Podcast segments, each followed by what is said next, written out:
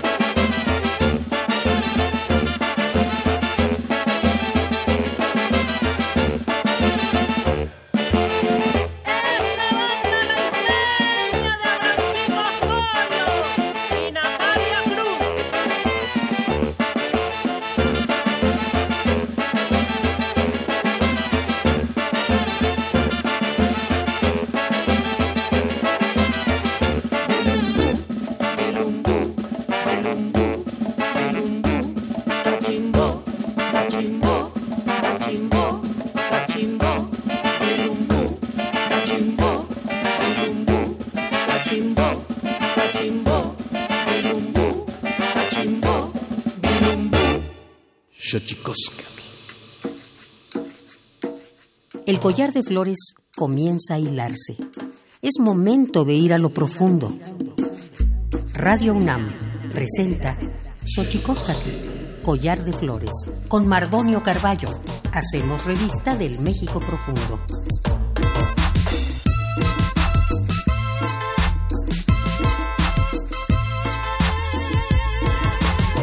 Queritztoquen tatame guananame ichpocame telpocame oquichpilme ziguapilme guanoche tetechcaquin paniwe escatepostlastoli tlecniwe y tlamachtiancali y tocan Universidad Nacional Autónoma de México, Tojuan de Yolpagin, Pampanican Timitzelian, Juan Pampanama, Tihuelicen Tizanilosen, Iguanse, Nosihuampo, y tocan Leticia Ánimas Vargas, coordinadora nacional del programa de becas para el bienestar Benito Juárez. Hola, ¿qué tal, señoras y señores, niños, niñas, jóvenes, jóvenes, jóvenes y todos aquellos que nos escuchan aquí en esta casa que se llama Xochicóscat, Collar de Flores, que hacemos en la radio de la Universidad Nacional Autónoma de México. Nosotros muy felices de recibirles aquí en este programa número 100 de Xochicosca, el collar de flores, no sin antes mandar un abrazo a todas y todos aquellos que han perdido algún familiar en esta pandemia, en esta enfermedad que azota a todo el mundo, no sin antes mandarles un abrazo, unas condolencias sinceras también, eh, recordarles, reiterarles, cuidarse, cuidarnos, porque cuidarnos significa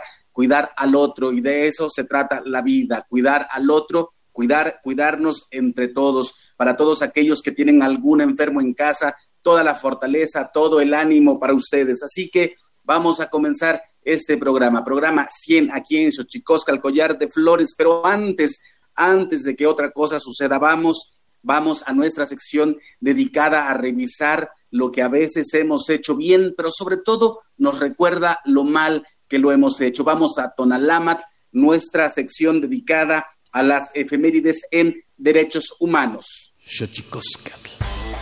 Tonalamatl o la ignota efeméride.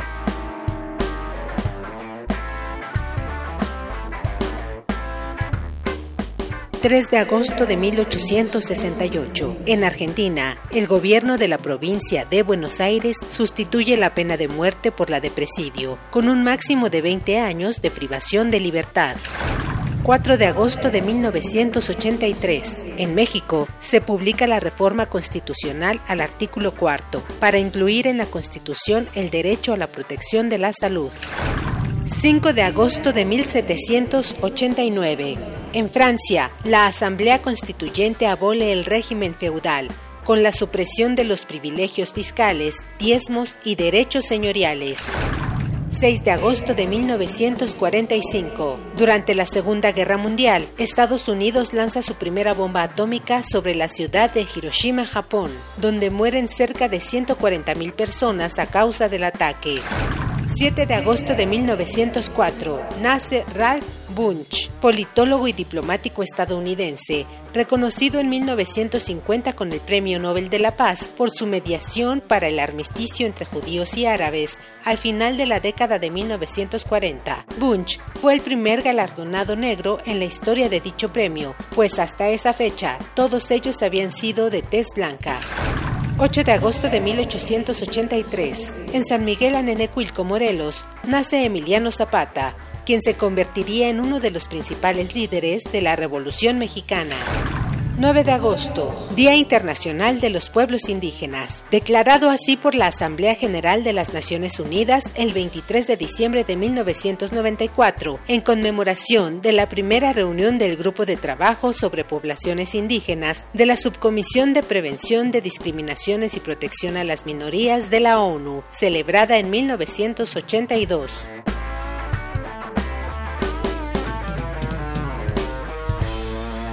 Xochicoscatl.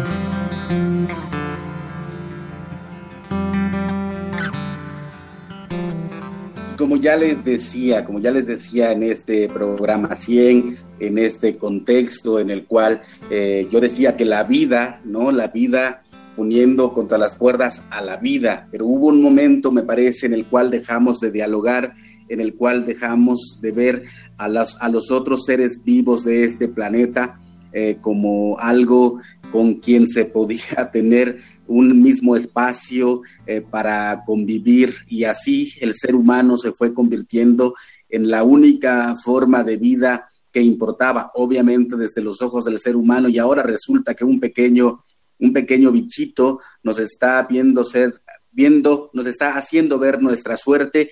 Y para ello pues también nos parece las probables rutas de qué hacer, cómo hacerlo, reflexionar sobre nuestros pasos, regresar sobre ellos para ver cómo lo hemos hecho. Así que es importante para nosotros en este momento insistir en mandar un abrazo solidario a todos aquellos, a todas aquellas que han perdido algún ser querido, a todos y todas aquellas fortaleza para todas y todos aquellos que están en, en este momento quizá con algún ser querido enfermo o quizá ellas y ellos mismos enfermos. Fortaleza, ánimo y de esta salimos juntos, que aprendamos todos lo que significa compartir un planeta donde muchos seres vivos eh, se están todo el tiempo en la convivencia perpetua. Antes que nada, decirles eso con todo el respeto, con todo el cariño eh, del mundo. Y vamos pues, ya una vez dicho lo propio, a entrar en materia, eh, porque tenemos de invitada a la coordinadora nacional del programa de becas para el bienestar Benito Juárez, Leticia Ánimas Vargas. Leticia Nuampo, Paloa, ¿cómo estás? Cuali, muy bien, Okeme, bien, también, muchas gracias. Mardonio, Cuali Tonali, a todo tu auditorio, Yolpaki, que tengan un buen sol y que su corazón se alegre. Muchas gracias, la Socamati, por invitarme a este programa. Un honor. Y fíjate, Leti, Leti Ánimas, coordinadora nacional del programa de becas para el bienestar Benito Juárez. Yo decía el otro día que yo vengo de un contexto eh, sumamente lo que ahora llamaríamos de alta marginación. Y recuerdo que algún día me dieron una beca y recuerdo que esa beca fue la diferencia entre muchas otras cosas para que yo pudiera a, terminar la educación primaria.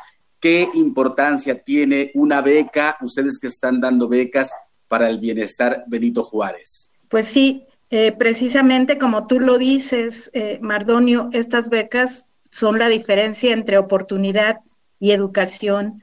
Entonces, hemos estado trabajando desde el año pasado en que, en que se creó la, la Coordinación Nacional de Becas para el Bienestar Benito Juárez, y ya llegamos a más de 10 millones, 10 millones 500 mil eh, becarios. Tenemos 5 eh, millones, casi 6 millones de becarios en la educación básica y desde la educación inicial hasta la secundaria. Eh, como tú sabes, ya la educación inicial es obligatoria y estamos llegando a niños que están en maternal, por ejemplo, ¿no? O que son atendidos por estos servicios educativos que tiene el CONAFE en las comunidades más remotas de nuestro país. Eh, de la misma forma, hay una beca que se entrega a todos los estudiantes de educación media superior que están en el sistema escolarizado y mixto en el país, cuatro millones de becas. Y este, en este momento, tras eh, la pandemia,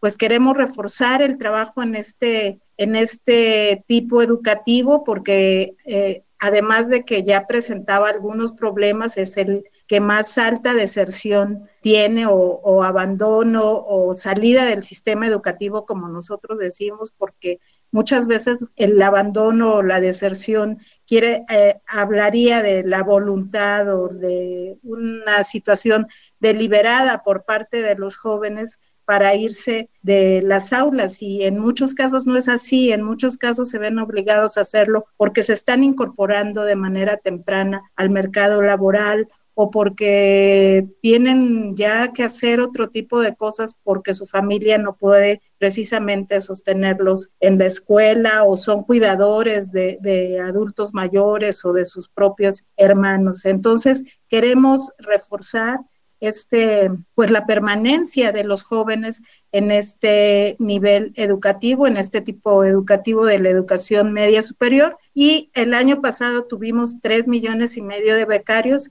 Este año tenemos en este momento 3.9 eh, millones, casi cuatro, pero eh, pensamos ya con la Subsecretaría de Educación Media Superior trabajar intensamente en la permanencia de los jóvenes. Y sí, estamos llegando a 13 mil escuelas, 13 mil ocho escuelas en todo el país. Y te quiero eh, comentar que el año pasado hicimos un ejercicio comparativo entre el padrón que operamos a principios de año y el que operamos en el segundo semestre de, eh, del, del año 2019 y nos pudimos percatar que hubo una mayor permanencia y una mayor inscripción de los jóvenes en este tipo educativo. Lo que eh, estamos pretendiendo es mantener esas cosas pese a que haya augurios de que habrá una mayor deserción. Entonces, lo que queremos hacer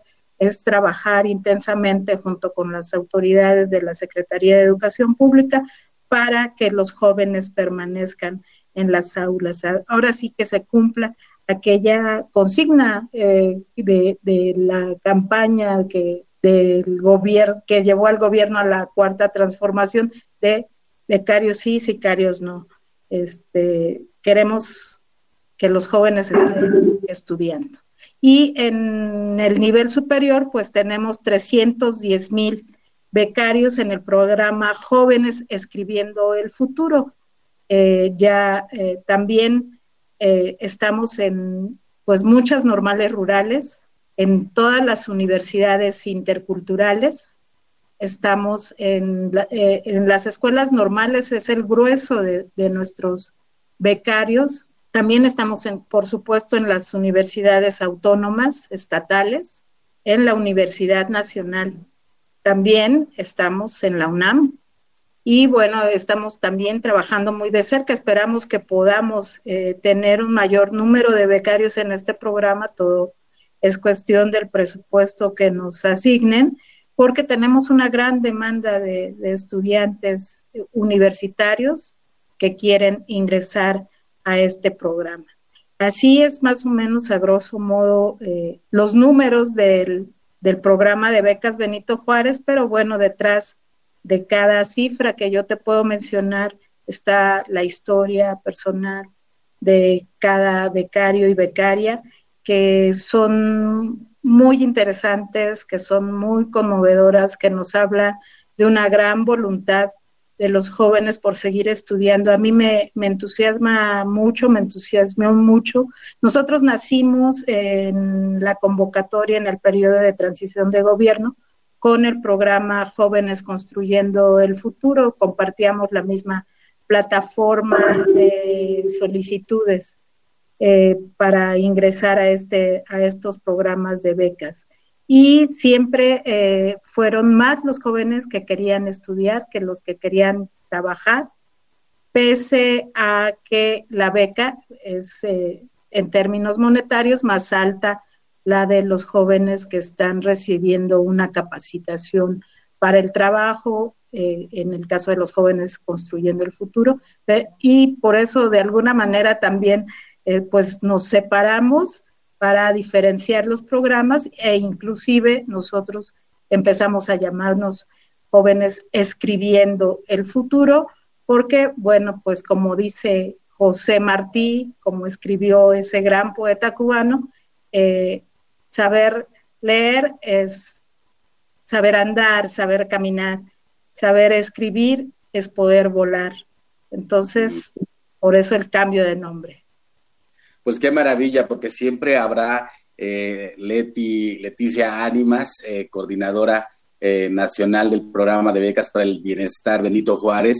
Siempre será importantísimo tener a alguien que narre la historia, que la escriba, que ponga en signos escritos lo que acontece en su tiempo. Y me parece que este es un tiempo pues bastante importante y vuelvo a la experiencia personal con respecto de lo que te decía hace rato, que una, una beca puede hacer la diferencia entre seguir estudiando y definir una carrera y definir una vida. Así que me parece muy afortunado, Leticia Ánimas, este, este cambio, este, este swing que le pones al momento de, de cambiar a jóvenes escribiendo el futuro.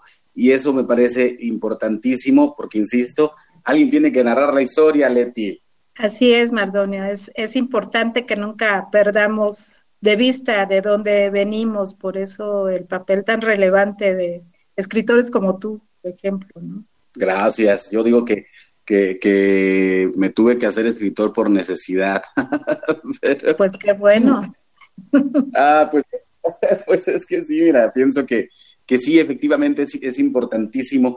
¿Qué impacto, Leti Ánimas, mencionaste al Consejo Nacional de Fomento Educativo, qué impacto eh, tienen ustedes? Obviamente eh, es, es, obvio, pero quiero preguntártelo, en comunidades indígenas mexicanas.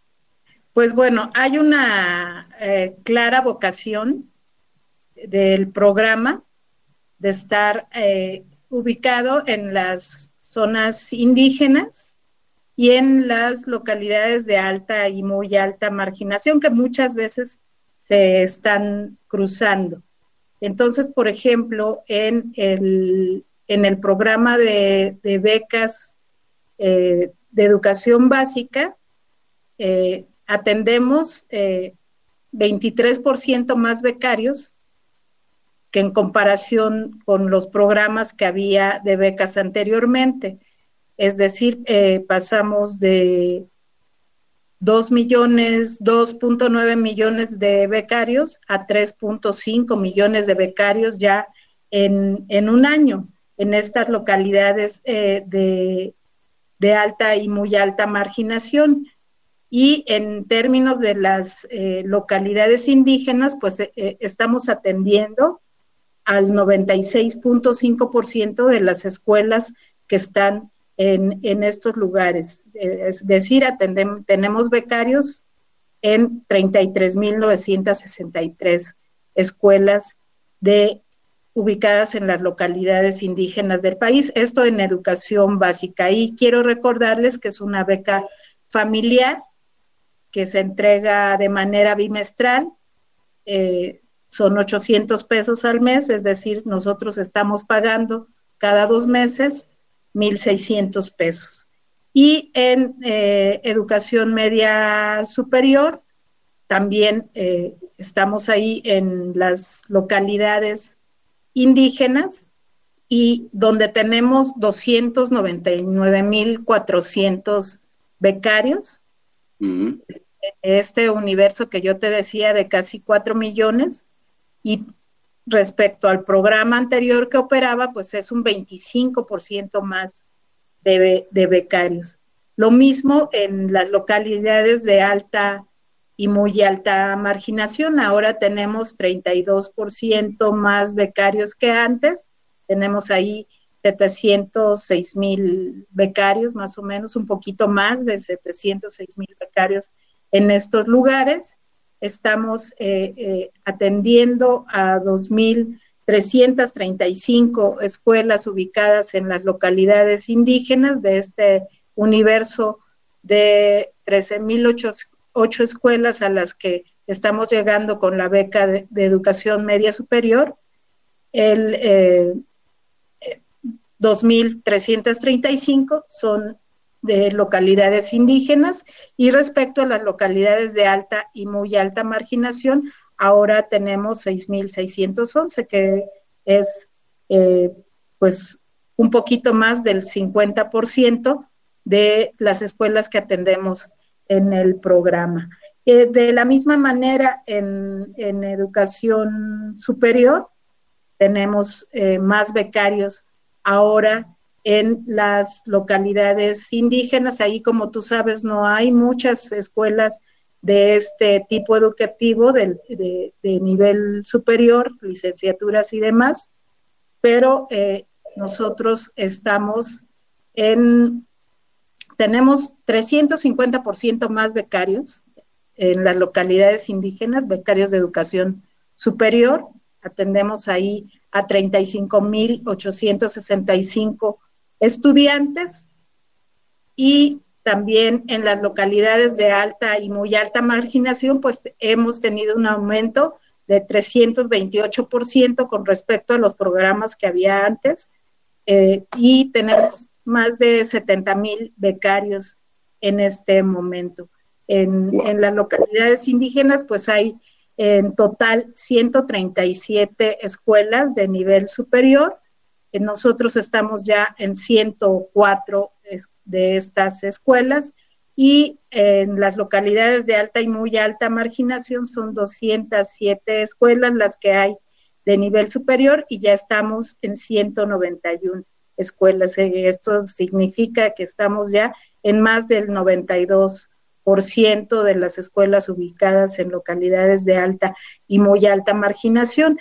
quiero comentarte que los jóvenes eh, escribiendo el futuro, reciben 2.400 pesos mensuales que también se pagan de manera bimestral. Ellos están recibiendo 4.800 pesos cada dos meses y bueno, todas las becas educativas que, están a nuestro cargo se pagan por los 10 bimestres, por los 10 meses, perdón, que dura el ciclo escolar, es decir, eh, pagamos 10 meses.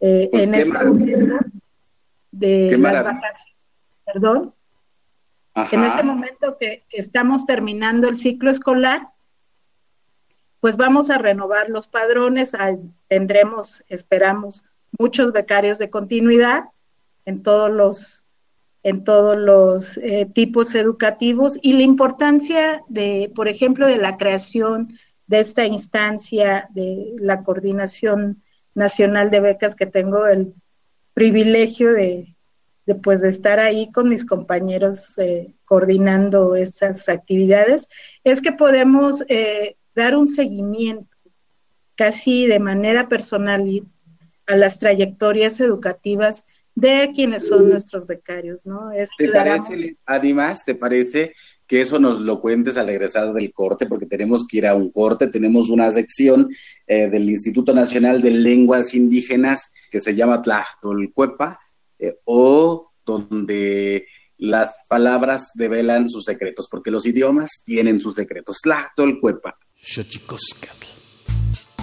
El Instituto Nacional de Lenguas Indígenas presenta Tlachtolcuepa, o la palabra de la semana.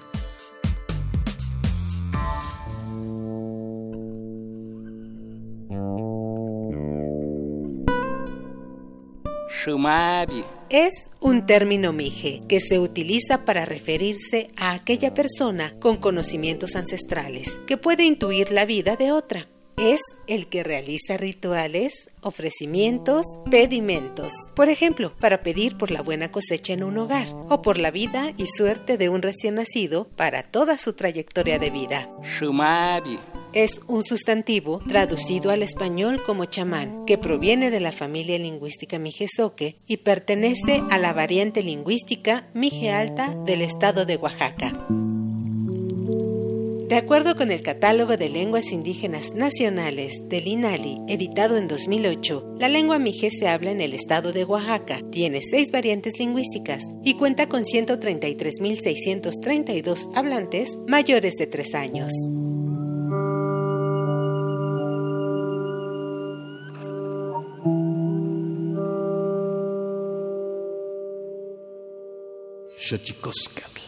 Pluriversos PUIC, un mundo culturalmente diverso. Espacio en colaboración con el Programa Universitario de Estudios de la Diversidad Cultural y la Interculturalidad.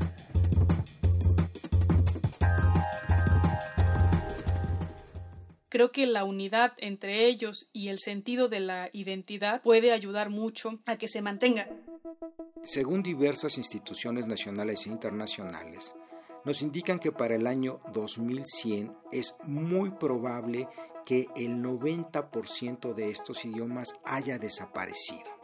México cuenta con 69 lenguas nacionales, 68 indígenas y el español, por lo que se encuentra entre las primeras 10 naciones con más lenguas originarias del orbe. Para hablar del tema, invitamos a la maestra Verónica Aguilar lingüista mixteca experta en la conservación de la lengua en comunidades indígenas migrantes.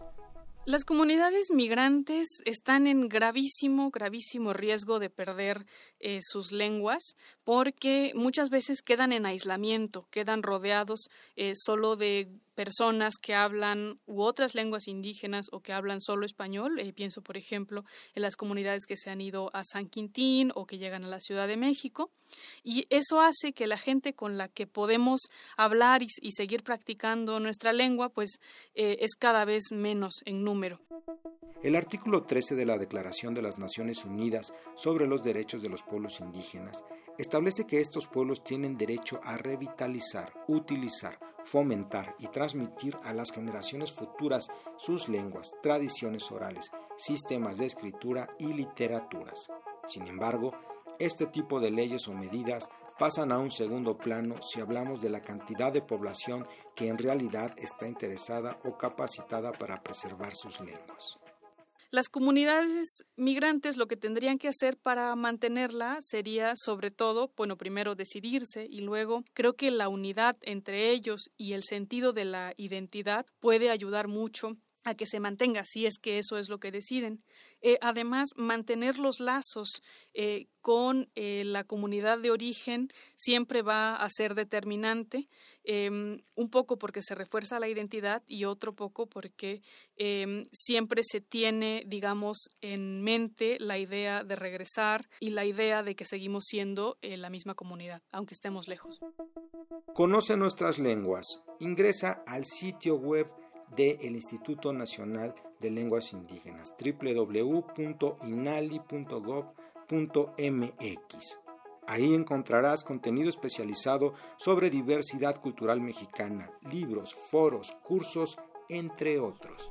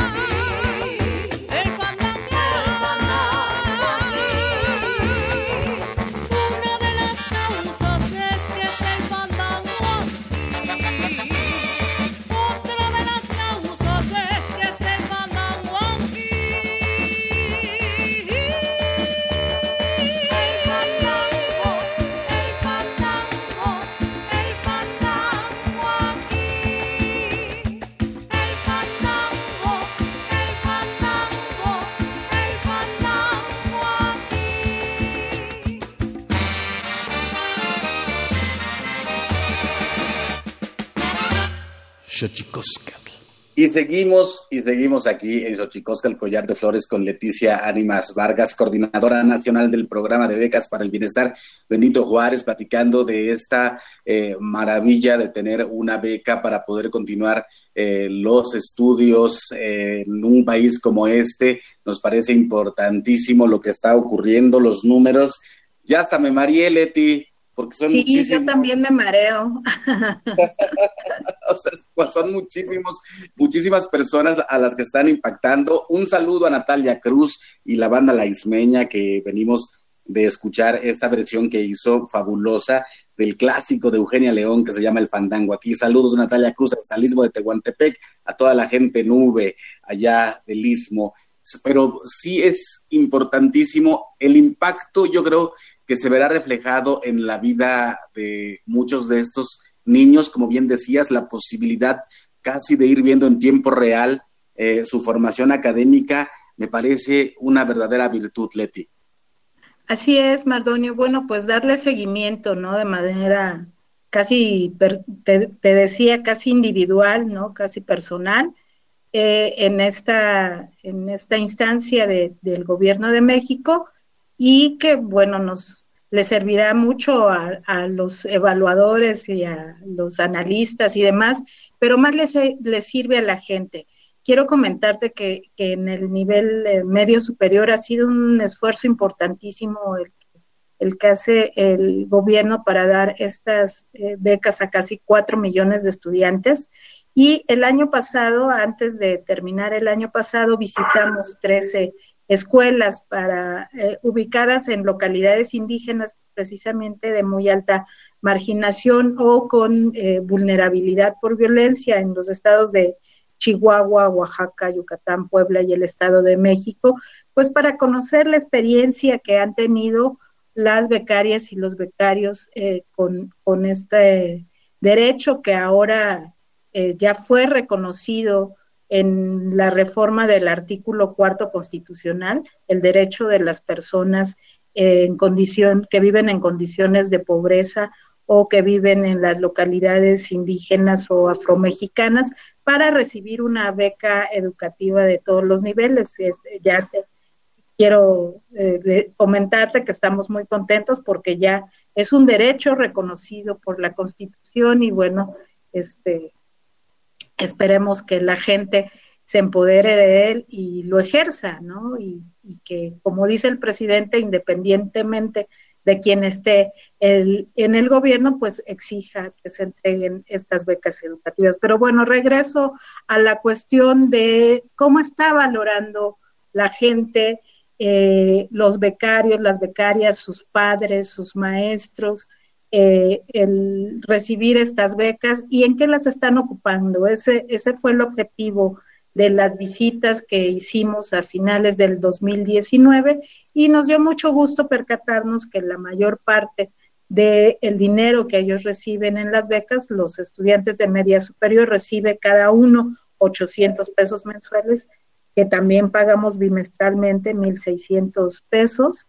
Este, ellos las están ocupando en pues el pago de sus eh, gastos escolares, en uniformes, en libros, en útiles, en papelería, en comer eh, fuera de, su casa, en el transporte, en internet, en, libros, revistas, eh, artículos de uso personal, también gastos médicos, ropa, etcétera. Y un 10% de, de la beca la ocupa en la compra de artículos electrónicos, desde celulares, tabletas, este, computadoras y demás. Los padres y las madres pues siguen teniendo un importante papel en, la, en el ejercicio del gasto de estas becas, pero nosotros ya la entregamos directamente a los muchachos. Esta beca la reciben directamente ellos. Eh, eh, Eso es importante, creo. ¿Ande? Eso es importantísimo, ¿no? Eso es súper importante porque ellos han interpretado este acto como, como un acto de confianza y un elemento que les permite pues irse eh, adquiriendo, digamos, ciertas responsabilidades para, por el gasto que ellos hacen de la beca. Ellos deciden en qué la gastan. Muchos ayudan en su casa. Nos ha tocado ver escenas, por ejemplo, en el estado de Guerrero, me acuerdo de una camioneta de redilas cargada de muchachas y muchachos que iban con la despensa para sus casas en un fin de semana. Como tú sabes, muchos tienen que que salir de sus comunidades para poder ir a la escuela. Entonces, las becarias y los becarios nos dijeron que, les produce mucha emoción, mucha felicidad, les da alivio, eh, les da satisfacción recibir estas becas y lo otro es que dijeron que es la primera vez que ellos reciben un apoyo por parte eh, del gobierno, que obviamente pues todas estas becas se pagan con dinero que proviene del pueblo de México, ¿no? Qué maravilla, dice Ánimas. Yo le, te comento que a mí me tocaba hacer un trayecto más o menos de 8 kilómetros diarios para ir a la secundaria y llevar nuestro lonche, como le decíamos, y sin duda, eh, yo recuerdo que había escenas que había compañeros de la secundaria que no tenían para comer nada y que era un esfuerzo doble o triple el de caminar desde su comunidad hasta la escuela y, y aguantarse el hambre hasta la llegada otra vez a su casa. Y eso me parece que sin duda hace la diferencia, Leti. Así es, Mardonio, eso, eso queremos que suceda. Eh, tenemos mucha esperanza y también muchas situaciones aleccionadoras por parte de las becarias y los becarios este, ya les compartiremos en otra ocasión estas historias, ¿no? Este, que siempre nos, nos maravillan y nos llenan, eh, nos alimentan nuestro corazón. Pues qué bonito. Nada, ya va a estar hablando Leticia Ánimas, coordinadora nacional de las becas del bienestar. ¿De dónde eres y por qué le inteliges al mexicano, al náhuatl? Soy de la Sierra Norte de Puebla, eh, nací en Huauchinango hace pocos años. Eh, soy de, allá. Soy de origen totonaco. Mis abuelos eh, eran originarios de Tlacuilotepec, del Cerro del Escribano. Sí, me encanta, sí. Y bueno, mis papás también nacieron ahí y después migraron a, a Huauchinango, que era un sitio más grande. Y yo y todos mis hermanos, o todos mis hermanos y yo, nacimos en, en Huauchinango.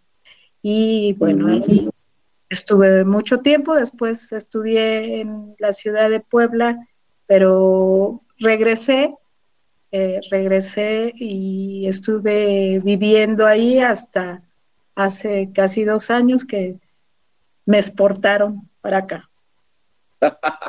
Leti Ánimas, Leticia Ánimas, coordinadora nacional del programa del Becas para el Bienestar Benito Juárez, Tlaxcamati Pampa, Tihuelquen, Timosanilosen, Timocamuahuisquen, Pagni, eh, Güeye, eh, Huesca Tepoztlastoli. Muchas gracias, Leticia Ánimas, que logramos eh, concretar esta entrevista. Sin duda, el trabajo que están haciendo eh, con respecto de otorgar becas para la continuación de los estudios de muchos chamacos, muchos jóvenes, muchas jóvenes de este país, sin duda redundará en una, en un, en una mejor eh, distribución de todo tipo de oportunidades para el país.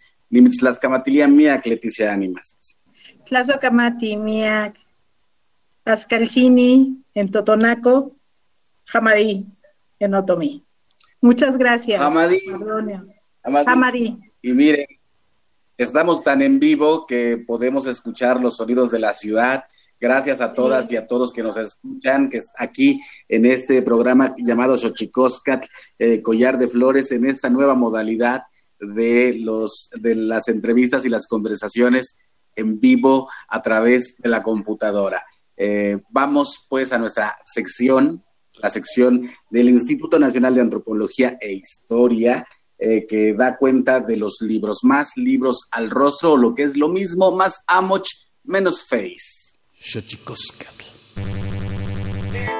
Más libros al rostro, o lo que es lo mismo, más Amoch, menos Face, espacio en colaboración con el Instituto Nacional de Antropología e Historia.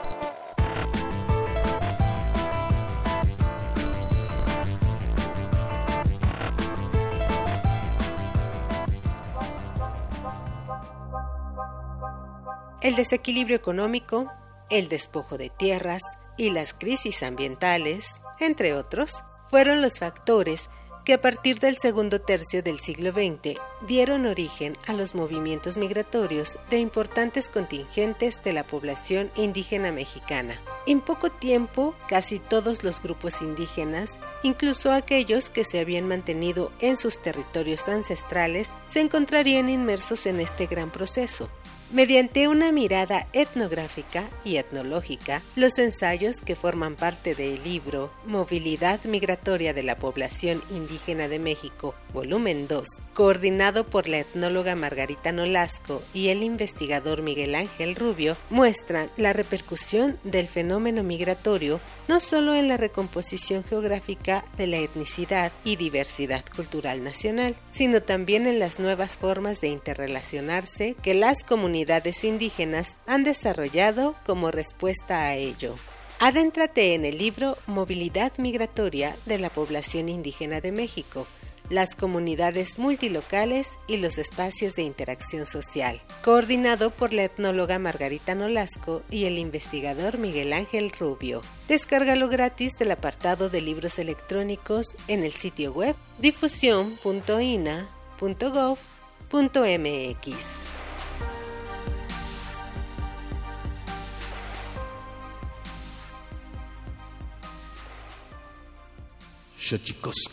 Muchísimas gracias a todas y a todos que nos acompañaron en este programa número 100 que, eh, con el cual inauguramos esta nueva forma de hacer entre, entre en vivo, semi en vivo, los programas de radio aquí en Xochicosca, El Collar de Flores. Nos despedimos con La Totopera, esta canción maravillosa de Natalia Cruz y La Ismeña, quien mandamos un saludo afectuoso a todo el istmo de Tehuantepec. Les mandamos un, abrazo, eh, muchos apapachos, porque eh, también están allá viviendo esta situación en la cual la pandemia está haciendo también estragos. Cuídense, cuidémonos mucho y comamos muy bien, comamos muy bien, porque todo esto va acompañado de otras enfermedades como la obesidad, como la hipertensión, eh, cuidémonos como la diabetes, cuidémonos mucho, comamos mejor y comamos totopo, que viene del maíz sagrado. Tlaskamati mía, timomelaguampanchi, cuellito nati, macue, ponimo tlachtol.